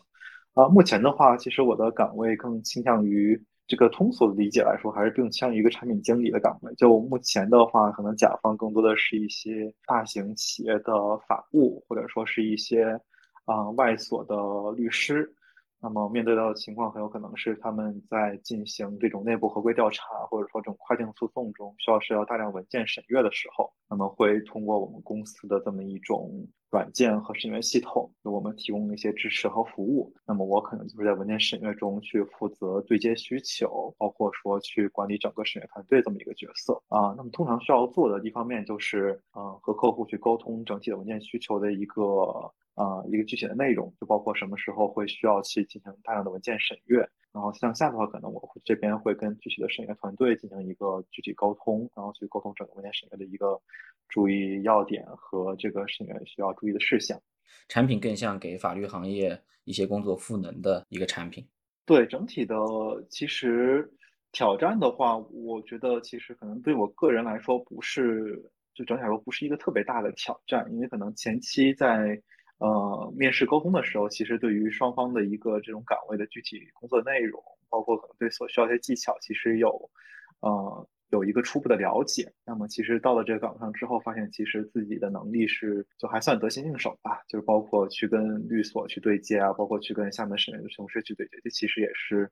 可能现在律师生活中已经给了我充分锻炼的一个技能。那么目前给客户提供的是一种文件审阅的服务嘛？可能涉及到一些专业的软件、一些专业的处理技术。那这方面可能是我在呃进入这一行之后需要就是呃有重点去突破和提升的一个技能。是不是法律人学点编程相关的，或者一些自动化领域的一些技术背景，感觉是会是今后的一个方向。目前这个岗位，我们更多的可能是，嗯，需要日常对一些文件进行搜索。其实我们后台所操纵的，其实就是整个审阅文件，一般可能会以几十万为一个量级吧。就我们有的时候需要重点去做的，可能就是对这些文件做一些搜索，就可以把我们理解成一个操控的一个数据库的程序员。就可能这里面会需要，就是你如何的去构想一下，怎么怎么样去进行文件的搜索会最准确，怎么样效率是最高的。就这里面可能会用到一些编程的思想，但可能不是需要你去掌握这些编程的这种语言技巧，这些倒不需要。然后至于法律行业对于自动化的需求，其实这个我一直是蛮感蛮感兴趣的。就可能之前在嗯律师领域职业的时候，可能自己也写过非常多的这种小插件，去帮助这个。身边律师们去提升一些工作速度啊之类的，就我一直觉得可能还是想更多的去帮助呃律师，特别是初年级律师去走出一种法律行业的一种怪圈吧。其实，嗯，很多初年级律师都被禁锢在了一些非常重复、这种低调的这种嗯工作中。其实是有很多的工具可以帮助他们去提升整体的速度，更多的接触到一些真正律师职业中有趣，然后能给你带来更多挑战性的一些事项。一万份的文件可以筛出来一百份可能强相关的，那律师可能就可以主着重审这一百份，就会比较。对，其实你你说的这个就是我们现在在做的事情，因为我们现在也是，呃，其实我们都做的就是让这种审阅者们去代替这个律师，先做初步一层级的一个审阅。这个我们的这个工作的软件中已经有这种，就是相当于是用机器学习来提高这种审阅效率的方式了。就相较于，比如说有一万个文件，相较于说让让人工的去一个一个的逐一去审阅，我们目前能做到，比如说是可以先摘出来五百个文件，然后呢，让这些文件先由更专业的律师来审阅，保证它们准确性之后，然后把它放入到我们的这种这种就是学习的一个。呃，一个系统中去，相当于它是可以培养出来一个模型，然后用这个模型去对这一万个文件进行识别。其实这个已经有非常高的一个准确度了啊，也是目前我们觉得未来能够降低这种审阅成本，包括提高准确率的一种非常好的方式。那最近那个 Chat GPT 和 Open AI 的事儿，你们应该公司应该非常关注。我自己的话是，我其实很喜欢搞这种东西嘛，所以我就是 Chat GPT 出来之后，我就注册了一个，嗯。不得不说，在某些层面上的确，它还挺让我惊讶的。比如说，我可能需要写一封英文的汇报邮件，我可以把我的一些需求就是提给他，他能帮我 draft 出来一个我觉得就是相当可以的一封邮件出来了。那虽然说可能在硬性的知识层面，目前这个这个 Chat GPT 还有很多缺憾，但是我觉得在一些语句的取草，包括可能去节约你的一些思考的这种耗费时费力的工作的时候，它还是有一些帮助的啊。降低些初稿的痛苦程度，我觉得没错，是我觉得它其实对于律师会是一种很好的一种辅助。其实二零二二年发生了很多事儿，刚刚我觉得 Chat GPT 的产生也可以记到二零二二年发生的一个大事儿身上。那其实包括疫情啊、战争。包括政治经济，全球范围其实说实话，相比以前都还是挺乱的。你感觉就目前的这种大的宏观的这种形势，对你所在的这个业务领域或者一些项目，或者你所在的这个赛道，你觉得有哪些影响呢？包括现在或者未来？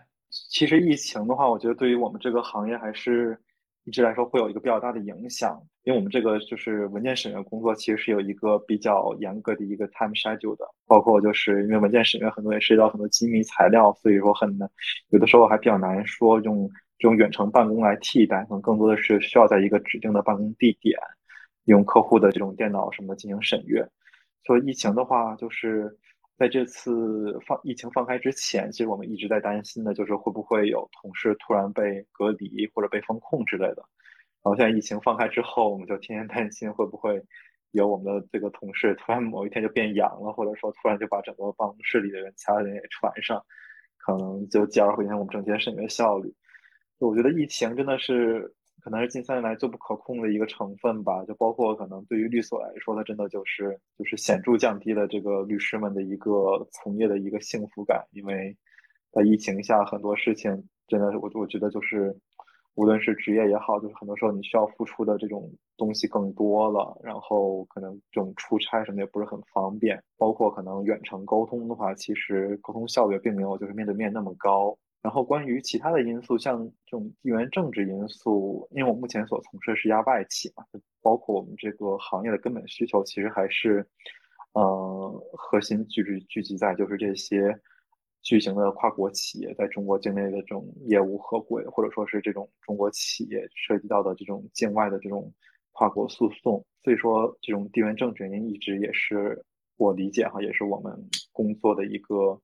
就是非常关注的一个地方。那如果真的是有这种巨大的这种地缘政治因素，可能对于我们的这种职业也不是也不会有特别好的一个就是影响吧，可能也会影响到我们整体的一个今年的业务情况。那你会觉得，嗯，哪些细分领域或哪些新的业态行业，你觉得可能会面临比较高的法律需求，或者说你觉得对法律人而言可能会有一些？机会呢？对，我觉得其实未来五到十年，可能有一些赛道我可能不会那么的去看好。嗯，就比如说像投资并购这些传统的赛道来看，因为一方面来说，这种赛道，嗯，我对于未来的这个近几年整体投资领域的一个热度，并不持一个特别好的一个预期，因为从特别是从今年年初开始来看，就整体整体的这种。投融资都是一个放缓的一个趋势，然后可能到下半年的时候略有升温。但就律师职业来说，在投资并购这赛道中，可能它还是一个过于激烈的一种竞争态势。太红海，嗯，对，很多律所都可以去从事这方面的业务。所以说，在你在你没有其他方面的一种助力的情况下，你可能单纯的从事投资并购业务，并不能为你带来特别好。就是为这个律师律师事务所，或者说为这个组带来很好的一种收益。那我可能理解比较好的情况是，嗯，你既有一些投资并购的这种经验的同时，你可能又涉猎一些跨境合规、个人信息这方面有一些涉猎，那么可能是会对你这种从事投资并购业务会有一个很好的助力。但可能单纯就这个赛道而言，并不是一个很好的方向。呃，我相信未来的五到十年中，可能监管合规还是一个发展的重点。因为目前来看的话，真的是每一个领域都在出台各种各样的新规。那么，如何能够合规的经营，包括可能更多的企业在呃出海上市的时候，也会涉及到这些跨境的这种合规要求。那其实整体来看的话，这种合规的需求，还是未来五到十年可能非常重要的一部分。嗯。同样来自深圳的 Eva 是一家头部科技公司的法务。除了日常的诉讼与非诉工作之外，就听他来聊聊作为一名法务，在2022的职场中有哪些心得体会。嗯，其实我的这个业务类型的话，是主要其实是跟知识产权可能比较密切相关吧，然后可能跟传统的市场的一些业务离得就比较远了。这个业务类型的话呢，你要说具体在法务上的体现的话，可能也是通常的，像诉讼啊，或者是非诉啊，其实都会涉及。诉讼这一块，其实我感觉可能跟大多数的诉讼律师了解的也差不多，但是可能作为法务来讲，嗯，他去做诉讼相关的事情，可能更多的是，嗯，从整体和项目的全局上去把握。整个的一个目标啊、节奏啊、对外沟通，还有内部拉通这种事情上，那可能我理解，作为外部律师来讲，可能更多做的是比较偏专业性的一些工作了。律师专注诉讼本身，然后诉讼之外的场外信息、沟通协调、节奏把握，然后最终的拍板就是法务这边做一个协调和沟通的一个工作。对。而且可能有时候我们接触下来吧，其实真正的在这个诉讼项目里边，可能作为诉讼律师来讲，我们更看重的可能是他的一个在庭上的一个表现的能力。可能有时候一些庭下的工作，包括说文件啊，或者是逻辑啊的这些整理工作，可能很多时候也是。嗯，由这种公司内的法务去做最主要的一个部分。嗯，可能在实际的运作过程中，如果就是公司对于这个项目非常的重视的话，可能法务在里边出的力还算是大头的，就有点像内部的甲乙方，就有点互相换过来的这么一个感觉。对，对，这法务干了干了活，然后给给律师给 check 一下，哎，你看你符不符合？你到时候这个上庭。啊辩论或者是说服法官的这么一个需求。就其实，在真正的运作过程中，这个角色是倒换了一下，甲乙方倒换了一下。也可能他的这个律师费的服务范围和一些 cap 啊，可能也局限于他可能投入的时间。我我个人猜测。对对对，这个还跟那个跟律所签的合同的形式有关系。你要是签的是一个 lump sum 一口价的话，那可能律师后边的那个动力会稍显不足。但你如果是一个阶段式的一个给钱的一个方式，可能又会有点不一样。那你就觉得总体就二零二二年今年还忙吗？Work life balance？我觉得可能从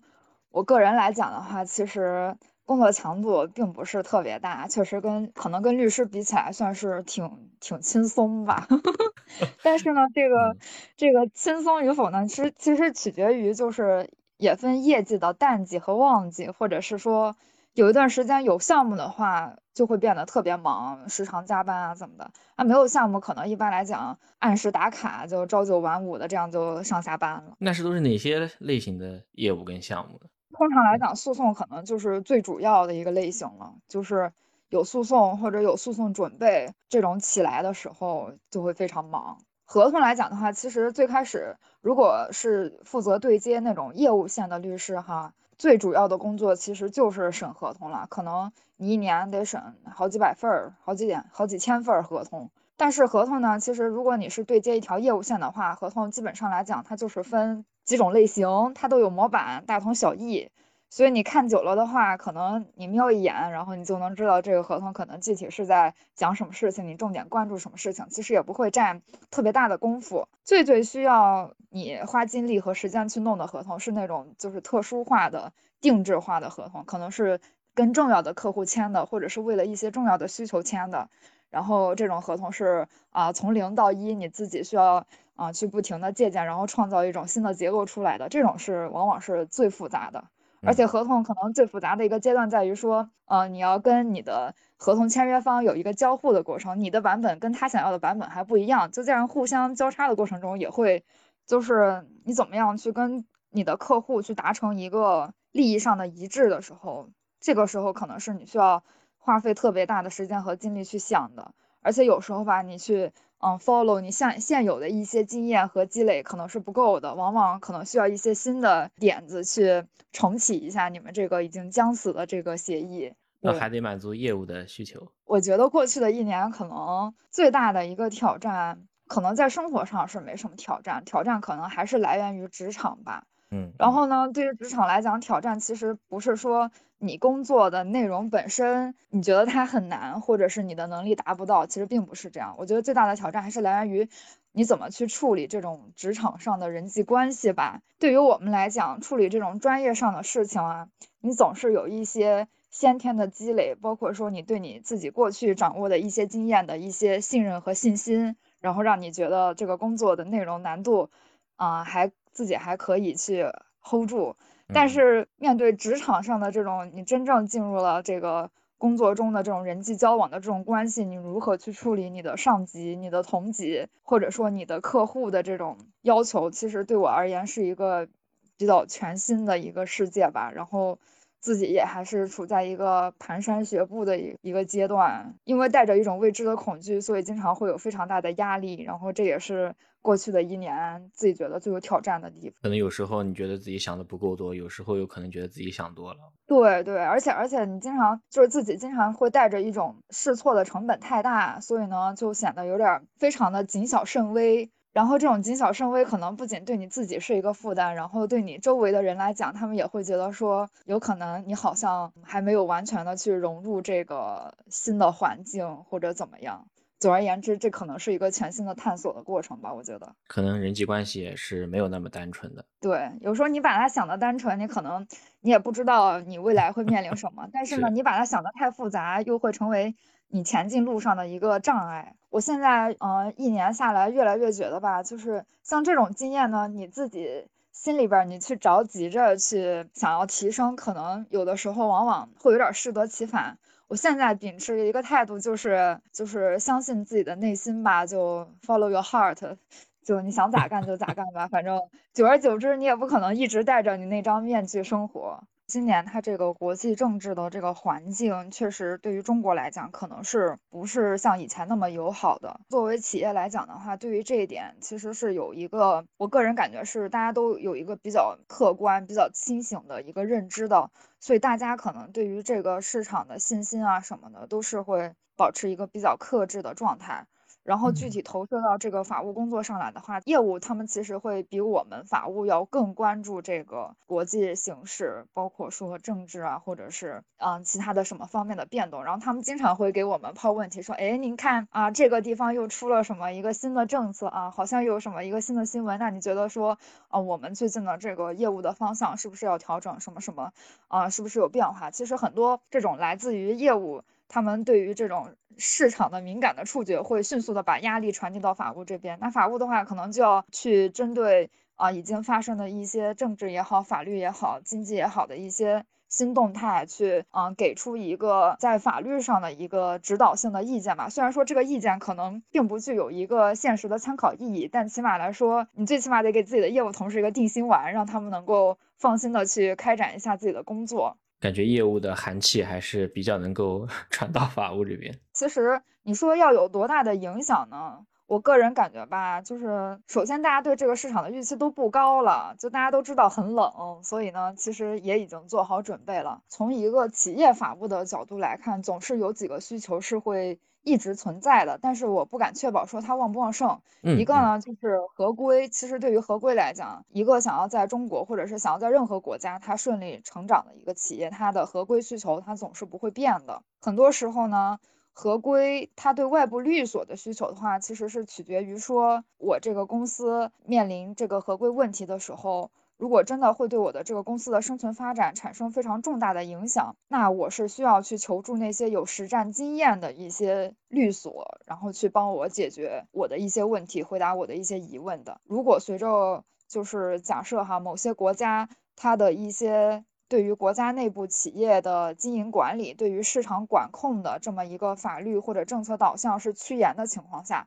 那其实对于合规的需求应该是越来越旺盛的。像诉讼这一块来讲，其实我倒觉得说这个市场的变化可能跟经济形势的发展也不能说是同步吧。嗯，诉讼也分很多类型，比如说啊破产的诉讼，或者说。你一个想要钱的诉讼，你代理原告的诉讼和代理被告的诉讼，他们的市场可能跟经济呃正向或者反向的反馈的挂钩都不一样，所以我觉得诉讼这块不太好评价。对，但是合规我倒觉得这块市场一直会有，而且啊一直都会非常的稳健，稳中向好。因为大家都不想就是你可以被对手拿捏，但是都不希望说被某些拿捏，对吧？对。如果是说要对某些具体行业的话，这个还真是不好判断，因为我自己最近买基金也亏了很多，所以我不太相信我自己的市场判断能力了。我在佩洛西访谈那天就全部清仓了。我都不敢，哎呀，哎呀，这个都是说了都是泪，我也亏了，也亏了。对我那个钱放到那里，我我就当就是长期投资吧。对我都我都不敢相信我对这个市场的这个行业的判断了。某些行业我觉得它非常的诶稳中向好，是个朝阳产业，未来一定大有可为。啊，没有想到就深深的伤害了我。除了刚刚以外的回顾二零二二年，你还有什么希望跟大家分享的？哎呀，想说的就是《阿凡达二》真的很好看。我觉得它的特效真的非常的好，我看的是那个 IMAX 的激光，真的非常非常的好。但是我觉得对于这部电影而言，特效是其次的，我觉得它的内容也非常的打动我了。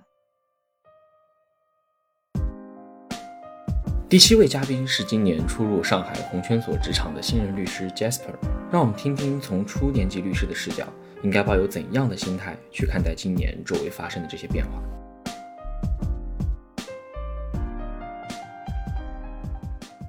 我其实觉得还挺不错的，就是可能正式入职之后，相比你实习的时候，你牵挂的东西会少很多，不太需要呃去想学习和学校上面的事情，心态稍微轻松一些。个人觉得，有的时候即使我忙到飞起，也不会觉得有太大的压力，因为实际上这个项目的压力不是在你身上的，更多是在高年级律师身上的。但实习的时候呢，你就可能要同时面对来来自老师的、论文的、老板的，还有你是否能留用、找工作的压力，那种我我觉得其实还挺苦恼的。所以我觉得现在来说，反而是一种比较相对轻松自在的状态。我的 mentor 是一个比较大的老板了，然后我可能平时不会跟他有直接上的业务往来，但是我如果在呃职场发展上或者说是呃心态上遇到什么问题，我也会去找他，他也都能能够给我比较好的指导和帮助。然后平常工作当中遇到的相对中低年级的律师的话，我觉得都还挺好的，可能相对来说我们都是在以一种接近朋友的方式去接。接触和相处，因为之前听到有人说我们这个地方更像是一个象牙塔的延伸，我觉得这种比喻还是挺恰当的，就是大家更像是一种同学或者说是学校里面那种呃师兄姐和师弟妹的这样的关系。哪些类型的业务和项目比较多？对你而言有没有什么难度？呃，我觉得因为市场的原因，我们律师这个行业整体来说业务量应该都是降了不少的。然后，因为我们组是做所谓 TMT 行业嘛，就是 Technology, Media and Telecommunication。这两年开始，大家都说 TMT 已死，呃，但是目前来说，我手上工作的项目也还是主要是这方面的东西。我手上反而是 IPO 项目比较多，可能是因为最近 IPO 市场比较火爆。对于低年级律师来说的话，大多数的活其实。在纯技术角度，说不上是难或者不难的，因为即使碰到不太懂的地方，呃，高年级律师其实还是能够在很多方面给予一些提点，然后你不很少碰到说你完全不知道怎么做的任务。我个人觉得更多是工作习惯、态度和认知上的问题。然后，嗯，如果碰到这种问题的话，可能需要一定的经验来给予指导。我个人来说，想分享的一点就是，呃，因为平时我们做法律尽调什么之类的，我觉得其实都没有碰到太难的问题，只是有的时候碰做一些。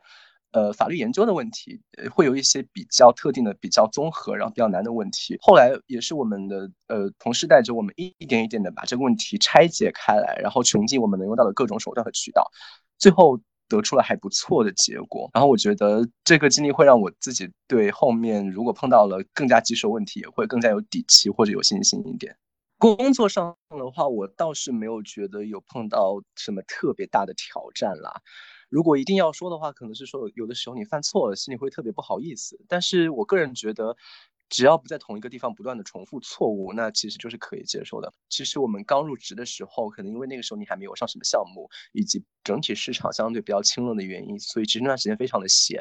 然后那个时候我还挺慌的，不过我也去跟我的代教律师聊了一下，然后他也。给了我一些呃指点，他说其实可以去进行一些相关知识的学习。我们像我们所里其实有很多关于各种职业技能和各方面专题的培训。然后这段时间我倒听了不少，其中有有很多我觉得其实还蛮受益匪浅的，就是能够给你从呃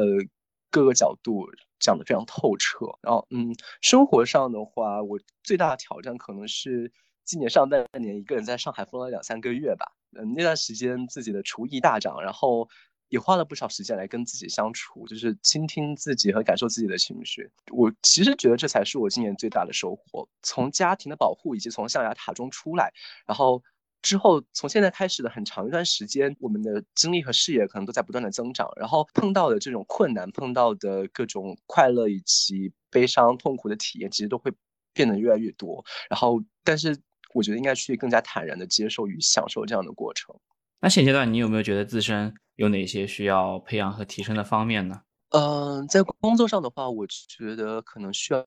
有意识的去培养自己对整个项目和整个交易的认知吧。因为之前当实习生，还有是现在很多工作，其实主要是做一些辅助性的工作，因此你单独来看的话，其实是比较碎片化的，然后重复性也比较强。做多了之后会感觉很无聊，然后自己也觉得自己没有什么价值。但是我觉得，如果能够了解到这些工作在整个项目上是什么样的角色作用的话，虽然也不能改变这些工作无聊和重复的本质，但是应该也会让自己心态好一些。了解这些东西之后，其实呃能够让我们意识到，在做这些工作的时候应该在哪些方面更加的注意，然后也可以。尽早的建立这种全局意识和视野，然后对以后我们工作内容的切换和拓展，对我们职业的成长，我个人觉得都还是蛮重要的。就是前两天我刚好看了我们所里的一个培训，大是从整个交易的前一从前讲到后，然后每个地方大概注意什么点。其实他讲的也不能说是非常细吧，因为毕竟是一个呃一个整体的讲座，但是。我顿时就醍醐灌顶的感觉，就是感觉好像哦，原来我们做这个东西是为了这件事情。然后，原来我们做这个时候要注意到这些点。之前是不是记得你们团队做 PVC 多一些，然后最近可能转到对对 IPO？就是现在可能做的 IPO 会更多一点，因为我个人的理解是，可能现在呃至少之前很长一段时间市场环境都不是很稳定，所以投资人不是很敢投，呃，因此 PVC 相关的业务就少了很多。呃，IPO 的话，我们其实主要做的是美股、港股了。然后，嗯，美股不是最近也是因为有有各种利好消息，就是不管是他们呃 PCOB 前两天不是也发了声明说，他们对中国的这些是呃会计所有了的资料能够有了 access，因此其实相当于算是一定程度上暂时扫扫清了中国企业去美国上市的障碍。因此，这方面项目就是目前来说会相对多一点。更微观一点的层面的话，我觉得。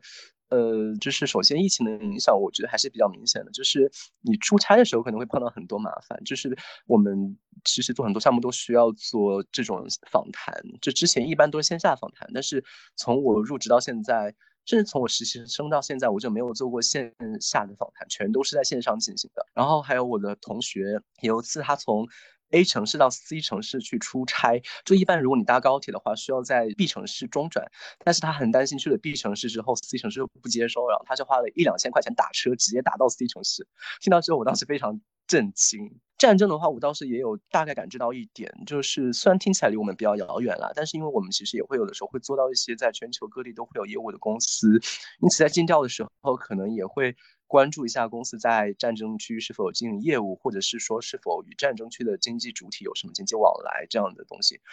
刚刚你提到的这个 TMT 已死，我是并不认同啊啊！当然，就是说大环境下，我觉得 TMT 总体还是相对有活力的。目前从我自己的接触到的信息来看的话，首先是刚刚讲的投融资行业比较萧条，IPO 业务比较火爆，还有就是大家可能也都知道，就是最近破产业务比较火爆。嗯，但是理性思考的话，觉得会觉得这样的状态明显是不能长久的，也是是不健康的状态。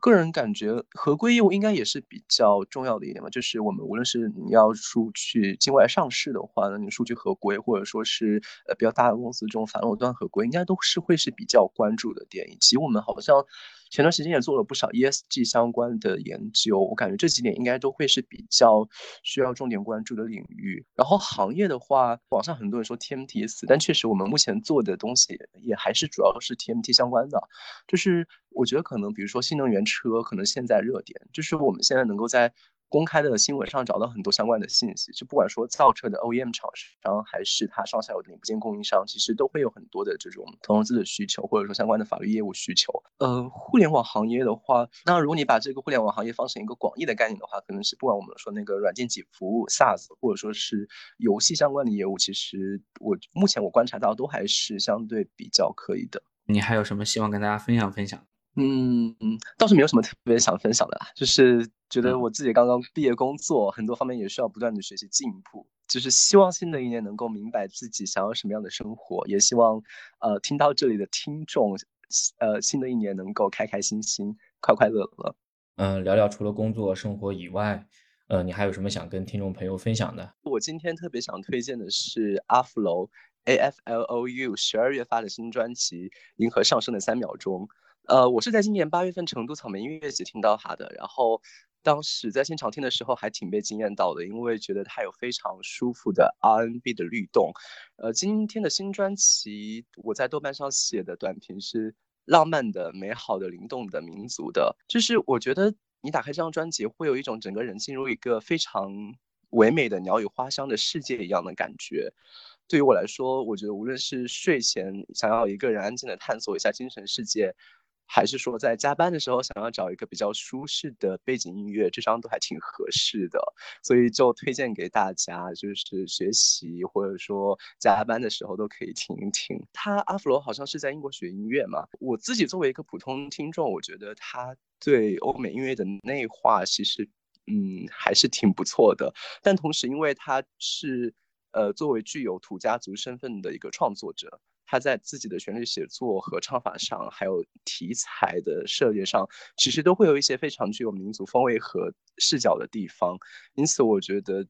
在年底的这一波专辑中还是比较惊喜的，是我今年底比较喜欢的华语专辑，强力推荐给大家。在这样的经济背景下，相信大家对于诉讼行业的现状也同样非常好奇。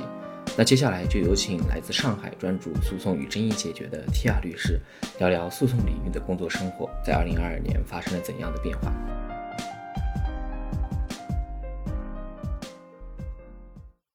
嗯，其实就是就生活来说，二零二二年真的有人过得很好吗？我觉得对一个啊这一年生活工作在大陆的人来说，应该都还比较糟糕吧。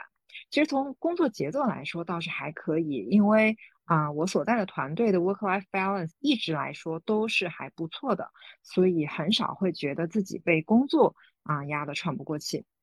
嗯，就我个人来说，其实这一整年的工作强度整体没有上一年大啊，但这倒可能不跟今年的这个疫情啊、政治或者说是嗯这些经济的因素比较挂钩，因为嗯可能和我个人跟的案子比较有关系，因为年纪也不是特别高，然后去年跟了几个比较大的案子，然后啊，所以去年的工作生活一个月天天都在所里的日子也没有怎么少过啊。我自己所在的团队主要做的。啊，业务领域主要是做证券金融纠纷的争议解决比较多，也会跟一些呃律所传统的民商事的争议解决的业务。所以就我自己做的来说，业务类型是比较窄的，所以啊，基本上案子还比较同质化。嗯，所以这一年很难说做的每一个案子有很明显的啊难易的差别，就只能说自己还是慢慢积累一定的经验，然后和上下级的。啊，律师合作也算是比较顺畅吧。啊，这大概是我这一年的工作和大概的生活整体情况。比较想说的，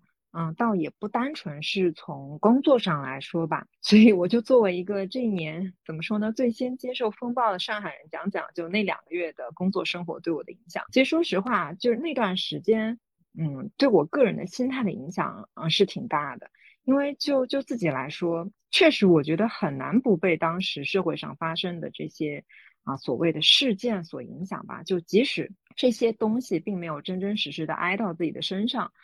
而且尤其是在当时知道这些就离自己并不远的时候，其实啊说实话是挺崩溃。所以在那会儿要保持一个嗯和以往就是一样的正常的工作和生活节奏啊，我我自己觉得不是特别容易。就是当然，在在那两个月里面，嗯，其实整体工作强度啊没有特别大。当然，那两个月的收获，嗯，也收获了很多生活中的好朋友。因为在那两个月的工作和生活当中，就是人和人之间，就是这种比较朴素的连接，就会觉得格外的炽热一点。所以现在有玩的很好的一些呃朋友是自己现在小区的邻居，甚至其中有几位他们已经搬离我们小区了，但现在他也会继续回来和我们一起聚餐。嗯，经历了这这段时间以后，甚至不是说那两个月吧，而是就是啊这几年这个对我们影响比较大的变化的生活以来，我觉得我反而心态变好了。就是这种好，它可能不是说所谓的。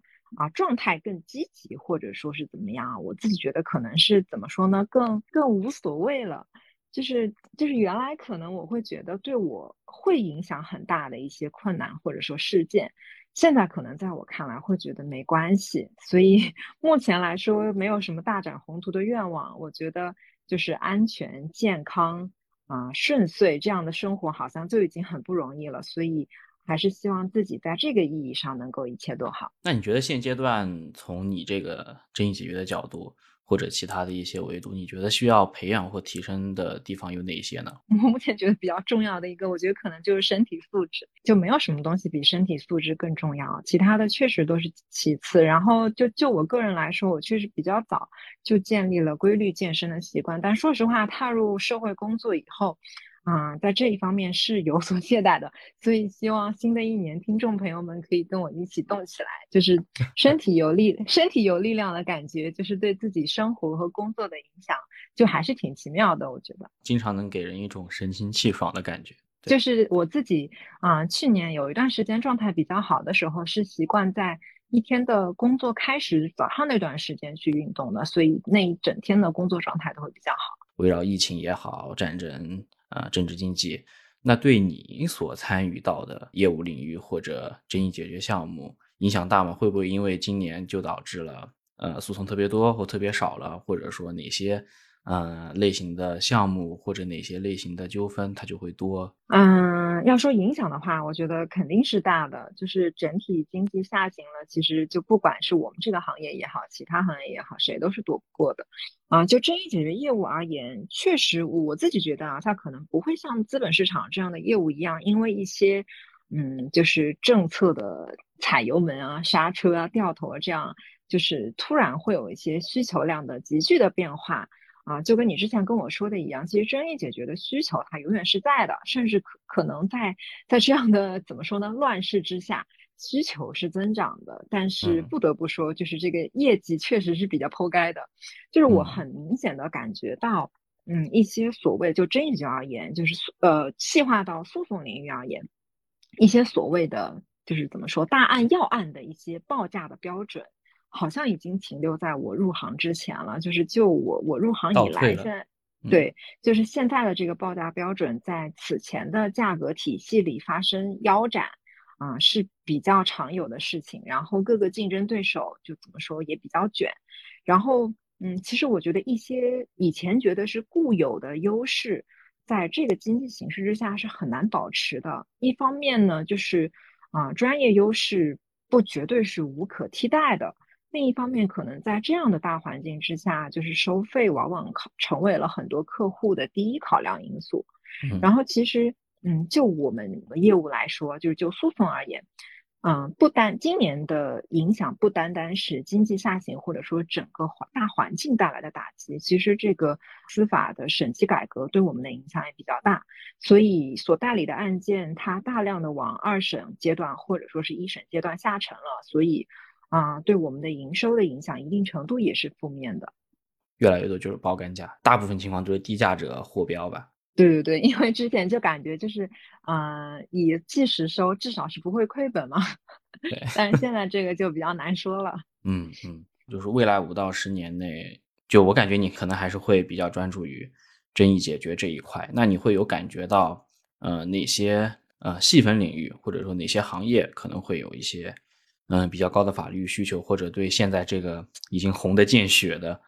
嗯，法律市场而言，有哪些机会或者新的蓝海出现？在我朴素的认知里，我感觉像监管合规、互联网或者新能源这样的细分领域和行业，会有一定的法律需求的增长吧。比如说，像早年感觉就已经有不少的声音在唱，中国的法律服务市场啊，要迎来一个所谓的大合规时代，像。企业合规改革这样的浪潮，可能一定程度上会促进法律服务需求的增长。然后，就我自己所从事的行业和了解的情况来说。嗯，就比如说像证券金融争议解决领域而言，其实在这个领域相关的应对监管调查的业务，或者说是企业合规的业务，确实在目前这样的形形势之下，仍然是很多团队的收费支柱。所以身边也有挺多人，就是可能是这个行业的就是偏新人，或者说是有他转变行业之发展领域的这些朋友，也倾向于往这个方向发展。好，但是因为确实涉猎的细分领域和法律服务的。行业不太多，所以以上仅仅是我自己一点浅薄的认识。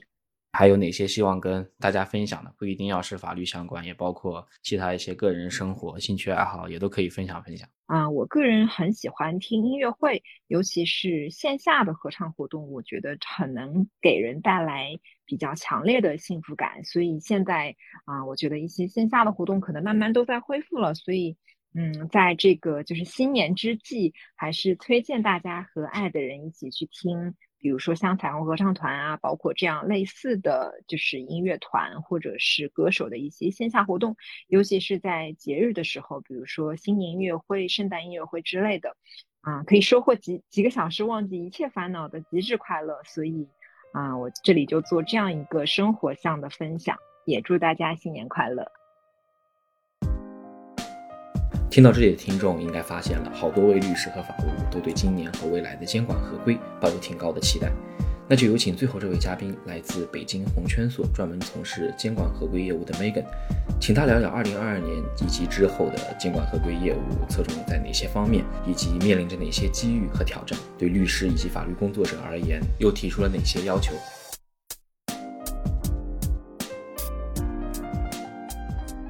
我觉得合规业务就是我观察这一年下来，我觉得它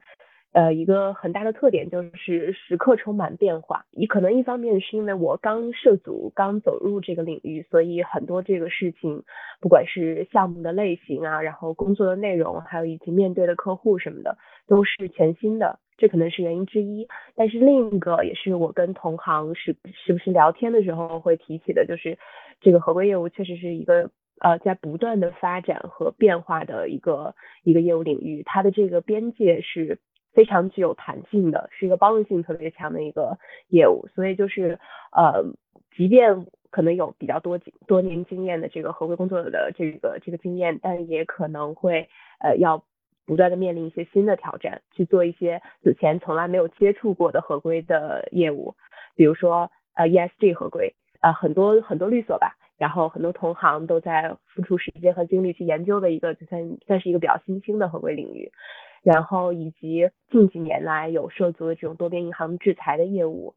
呃，然后还有一些商业秘密相关的一些业务，就是呃它的这个领域呃概念的这个内涵和外延是在不断扩展的，所以对于合规律师而言呢，就是我感觉是一个充满了变化，然后同时你要去呃站在客户的面前去帮助他们，去代表他们去直面这些变化，并且去。降低客户风险的这么一个呃特点的业务的领域吧。呃，具体到我做的这个工作的内容，这一年可能接触的类型也蛮多样的。呃，首先一个方面就是内部调查，呃，这是算是我们业务中的一个相对比较成体系化的一个一个业务类型。呃，去帮客户了解呃，或者是去调查一些内部的一些合规的漏洞，嗯，可能是员工的一些不当的行为。呃，去做访谈啊，然后去呃看很多的文件，去发现这个风险点，然后给公司提出一些建议。呃，这个是一块儿。然后另外一个呢，就是做了一些风险评估的项目。呃，这可能是基于，主要是出于公司可能在内部审计时发现的一些问题啊，或者是他们在日常管理中想要去加强合规机制的这么一个目标。呃，比如说有一些这种第三方供应商。合规的一些风险评估，这个可能就会比较结合客户所在的这个行业，然后根据他们的一些需求去定制化的做一些呃风险评估的流程，然后帮客户去准备或者是完善一些像这种调查问卷啊，然后呃风险评估的这种打分表啊，以及这种后续的缓释措施之类的这样的一些材料。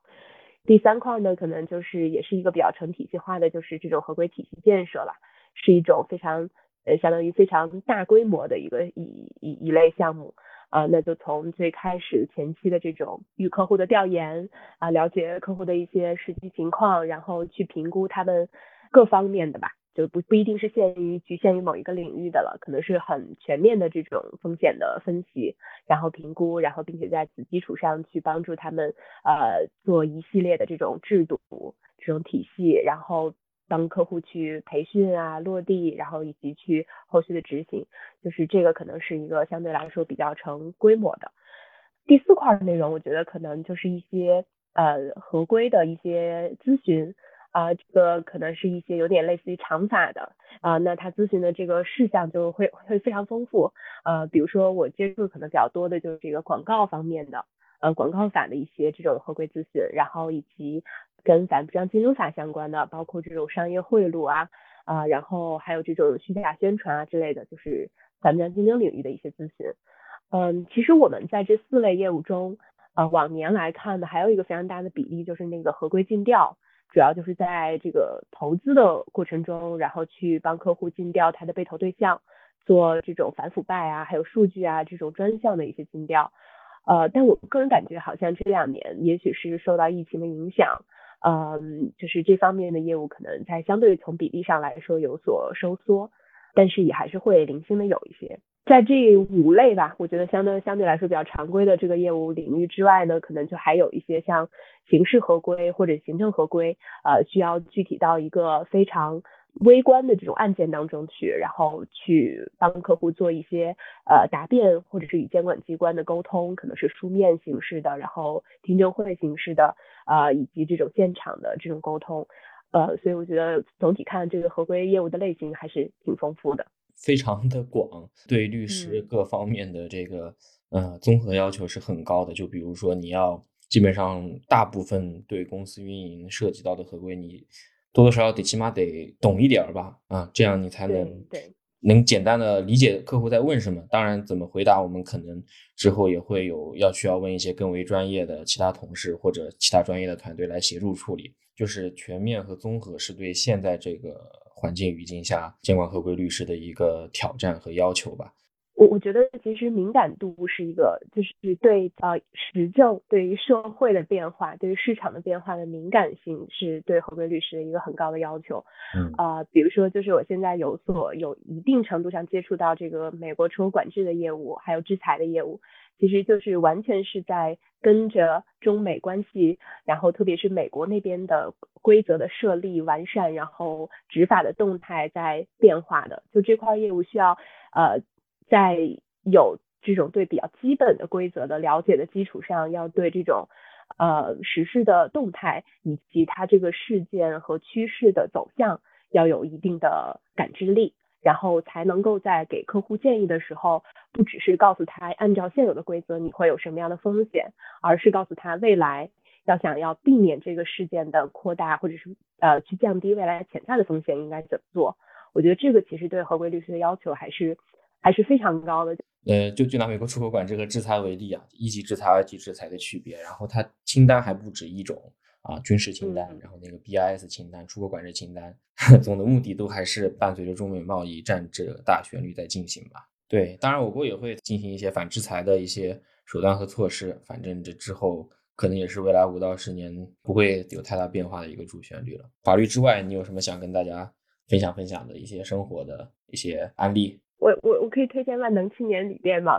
觉得我这一年的一个很大的变化就是，呃，热爱爱上了各种各样的乐队。我我觉得就是各种各样乐队真的特别减压，就有时候听听歌就是一种极大的减压的方法。所以如果是这样的话，我就给大家推荐几个乐队吧。第一个就是首当其冲，啊，也不能这个词不太对，就是我特别特别热爱的，就是我这辈子一定要去看他的现场了，就是万能青年旅店。这个乐队的歌曲，然后很多人其实应该比较熟悉了，但我觉得他们就真的现在是当今这种摇滚乐队的 number one。然后其他的呢，就是啊，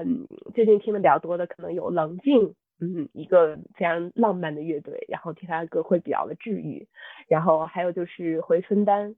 呃，一个所谓的网红乐队，但是他们的有些歌就是非常的。魔幻就是也也非常的洗洗脑吧。另外还有一个夏日入侵企划，是因为我就是在现场听过他们的听过他们的现场，就特别的特别的嗨，然后也也也蛮好听的。对，可以给大家推荐这几个。